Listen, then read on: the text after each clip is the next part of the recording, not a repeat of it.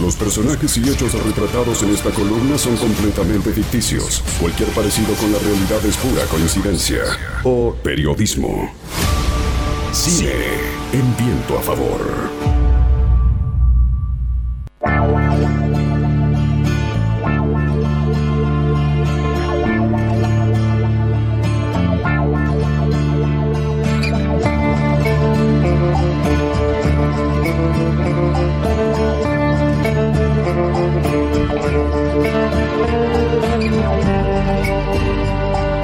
¿Cómo andan compañeros? ¿Todo bien? No sé si reconocieron un poquito la musiquita de fondo, la banda de sonido. La banda de en realidad el que creó la banda de sonido está muy ligado a los últimos grandes éxitos del cine del cine argentino, salvo precisamente El secreto de sus ojos, que es la película de la cual hablábamos la semana pasada. Y esto tiene que ver porque esta música está creada por Gustavo Santaolalla, que en este caso realmente está ligada a un proyecto argentino. Recuerden que Santaolalla ganó el Oscar por Babel eh, y sin embargo particularmente ahora, o en este caso particularmente, le puso sonido y música a la película más taquillera de la historia del cine argentino. Hablamos de nada más y nada menos Quizás para muchos la mejor película, porque hay que decirlo, es la película más, no sé si más norteamericana, pero sí, o mainstream, pero, pero sí es la que más se adapta a un cine más de entretenimiento con ese tipo de, de particularidades que, por ejemplo, El secreto de sus ojos, La historia oficial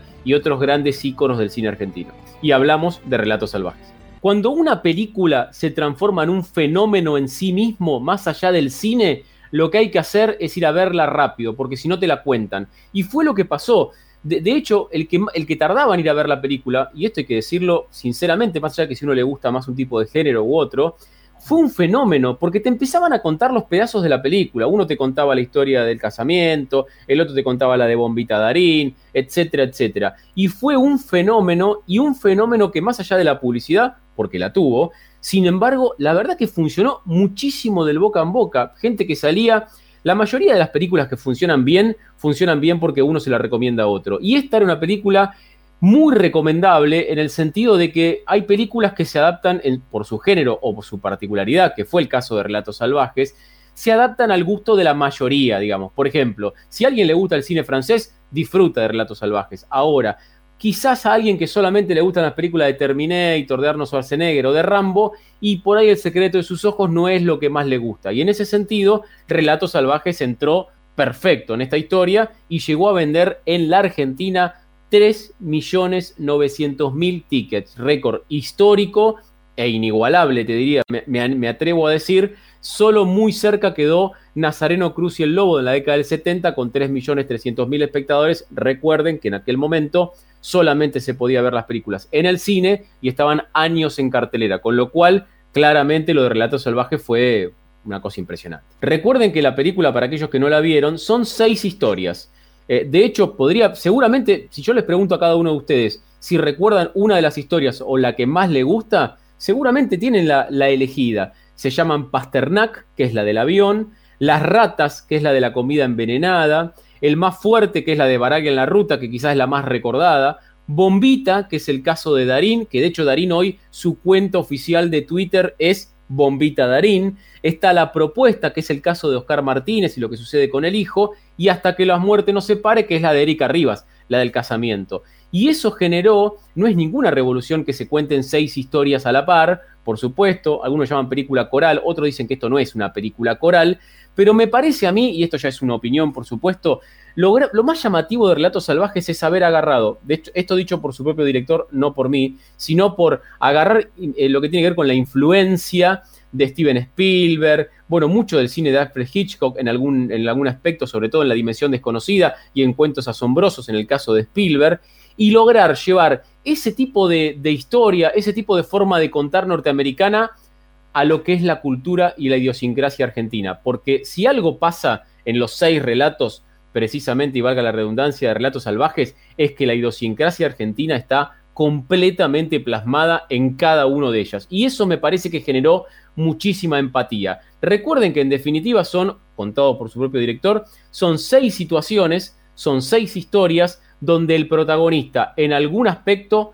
pierde el control. Fíjate lo que es la película, porque una cosa es cuando, cuando la película le va muy bien, etc. Pero cuando algo de la película trasciende a la película y se transforma, casi te diría, en un lugar común de la cultura popular, bueno, no es fácil lograrlo. Y yo creo, ustedes me dirán si, si, coinciden, que el tema Bombita Darín no fue un personaje, sino que se transformó directamente en un ícono y una referencia cultural para cuando de repente caes en la burocracia que por momentos te hace sentir que perdés el control y la paciencia, por decirlo de alguna manera, ¿no?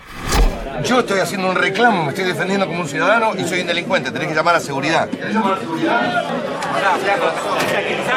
Llama a seguridad.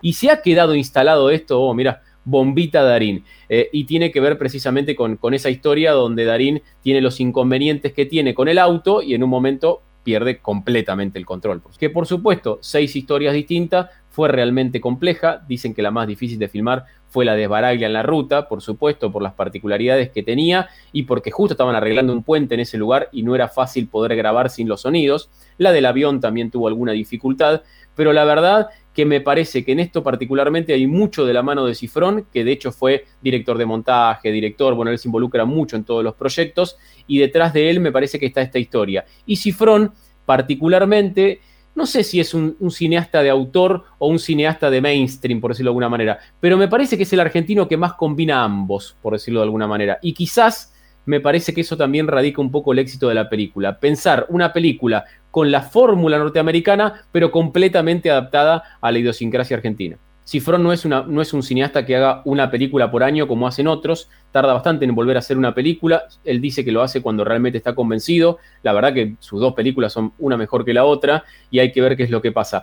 Es cierto que el, el mundo de los, del cine, o los más académicos, o los, o los más eh, me, cuesta decirle, eh, por decirlo de alguna manera, más de una cuestión de ideología, sino de, fanatismo del cine y del mundo académico del cine, no la conciben como la mejor película argentina ni como una gran película argentina. Pero también hay que decir una cosa, ninguna película que no salga extremadamente de la lógica del cine de autor será catalogada por el mundo académico del cine como una gran película. Esta es una opinión personal. Si una película genera un fenómeno que excede al cine como lo, realmente lo generó Relatos Salvajes, y esto no es discutible, fue una verdadera revolución, un fenómeno en sí mismo, bueno, me parece que alguna virtud tiene. Pero además, no solo le fue bien en la Argentina, le fue muy bien afuera, realmente muy bien afuera, porque se vendió muy bien afuera participó en la Palma de Oro de lo que tiene que ver con el Festival de Cannes, nueve nominaciones para los premios Goya, obviamente lo que todos sabemos fue nominada como mejor película extranjera, finalmente no terminó ganando, fue la película que más recaudó en el primer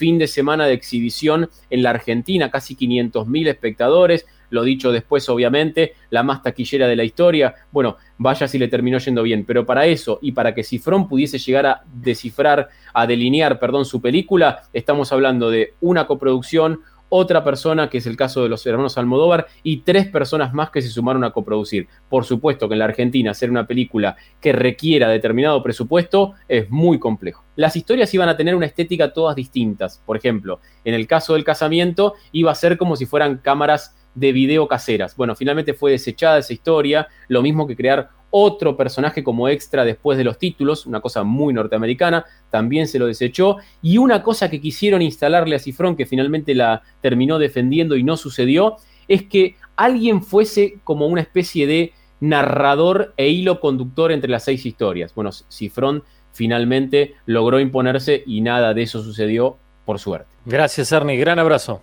Gran abrazo para ustedes. LU5 Podcast.